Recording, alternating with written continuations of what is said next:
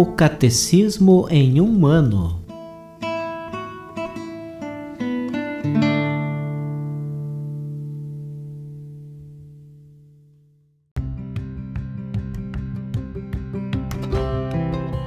Olá, eu sou o Jefferson, seminarista na Diocese de Ponta Grossa, Paraná.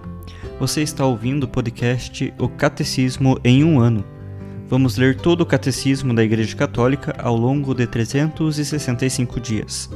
Estamos usando a tradução em português, apresentada pela CNBB em 2013, baseada na edição típica em latim. Baixe o plano de leitura que você pode encontrar na bio do Instagram, arroba o Catecismo em um ano, ou na descrição desse podcast.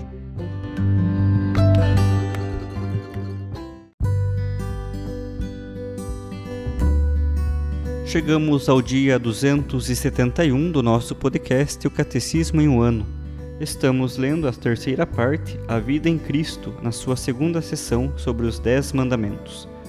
Hoje nós leremos dos números 2133 ao 2141.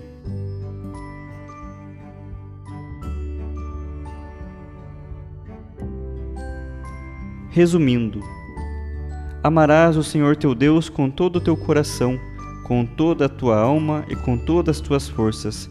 Deuteronômio, capítulo 6, versículo 5.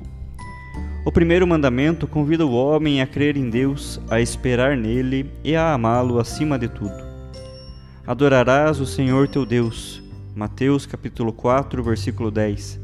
Adorar a Deus, orar a ele, oferecer-lhe o culto que lhe é devido, cumprir as promessas e os votos que foram feitos a ele, são atos da virtude de religião que nascem da obediência ao primeiro mandamento. O dever de prestar um culto autêntico a Deus incumbe, incumbe ao homem tanto individualmente como em sociedade.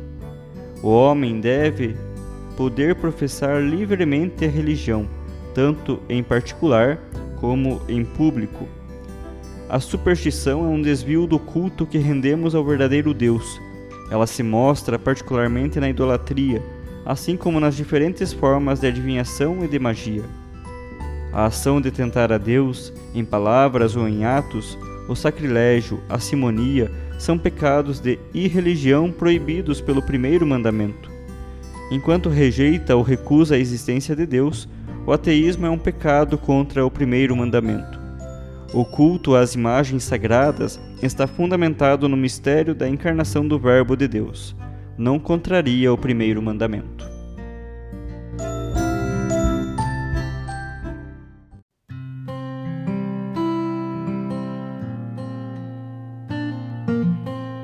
Hoje, como complemento da nossa leitura, escutaremos o texto referente à videomensagem do Papa Bento XVI aos participantes da iniciativa 10 Praças para 10 Mandamentos, organizados pelo movimento Renovação no Espírito Santo, proferida no dia 8 de setembro de 2012.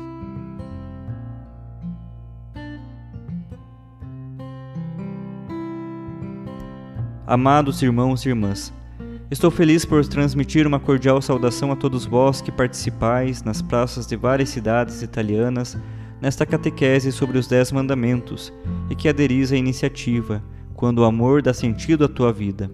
Saúdo e agradeço de modo particular aos seguidores do movimento eclesial Renovação no Espírito Santo, que organizaram esta iniciativa louvável, com o patrocínio do Pontifício Conselho para a Promoção da Nova Evangelização e da Conferência Episcopal Italiana.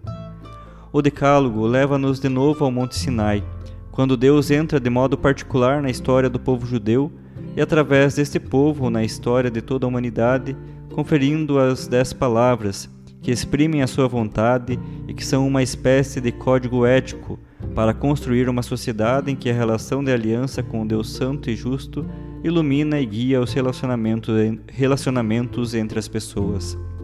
E Jesus vem dar cumprimento a estas palavras elevando-as e resumindo-as no dúplice mandamento do amor. Amarás o Senhor teu Deus com todo o teu coração, com toda a tua alma e com todo o teu espírito. Amarás o teu próximo como a ti mesmo. Conferir em Mateus capítulo 22, versículos 37 ao 40. Mas interroguemo-nos: que sentido têm essas dez palavras para nós, No atual contexto cultural, no qual o secularismo e relativismo correm o risco de se tornar os critérios de cada escolha, e nesta sociedade que parece viver como se Deus não existisse? Nós respondemos que Deus nos concedeu os mandamentos para nos educar para a verdadeira liberdade e para o amor autêntico, a fim de podermos ser verdadeiramente felizes. Eles são um sinal do amor de Deus Pai, do seu desejo de nos ensinar o discernimento reto entre o bem e o mal, o verdadeiro e o falso, o justo e o injusto. Eles são compreensíveis por todos, e precisamente porque estabelecem os valores fundamentais em normas e regras, regras concretas. Pondo-os em prática, o homem pode percorrer o caminho da verdadeira liberdade, que o consolida no caminho que leva à vida e à felicidade. Ao contrário, quando na sua existência o homem ignora os mandamentos, não apenas se aliena de Deus e abandona a aliança com Ele, mas afasta-se também da vida e da felicidade duradoura. O homem, deixado a si mesmo indiferente em relação a Deus, orgulhoso da própria autonomia absoluta, acaba por seguir os ídolos do egoísmo, do poder e do domínio, poluindo os relacionamentos consigo mesmo e com os outros, e percorrendo sendas não de vida, mas de morte. As tristes experiências da história, sobretudo do século passado, permanecem uma demonstração para toda a humanidade. Quando o amor dá sentido à tua vida, Jesus leva à plenitude o caminho dos mandamentos com a sua cruz e ressurreição. Leva à superação radical do egoísmo, do pecado e da morte, com o dom de si mesmo por amor. Só a aceitação do amor infinito de Deus, a confiança nele, o seguimento do percurso que ele traçou dá sentido profundo à vida e abre a um futuro de esperança. Caros amigos, faço votos a fim de que essa iniciativa suscite um compromisso renovado no testemunho de que a senda do amor, traçada pelos mandamentos e aperfeiçoada por Cristo, é a única capaz de tornar a nossa vida, a dos outros e as nossas comunidades mais cheia, melhor e mais feliz. A Virgem Maria nos acompanhe ao longo desse caminho, enquanto vos concedo a minha bênção.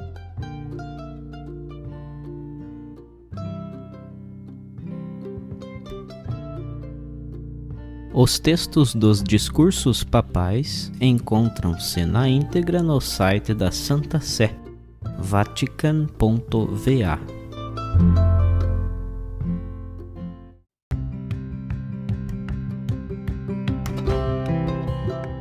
Você acaba de ouvir mais um episódio do podcast O Catecismo em um Ano Continue nesse bom propósito de aprofundar o conhecimento e a vivência da fé católica e procure participar da sua comunidade. Rezemos por todos que estão fazendo esse caminho de leitura do catecismo. Até amanhã!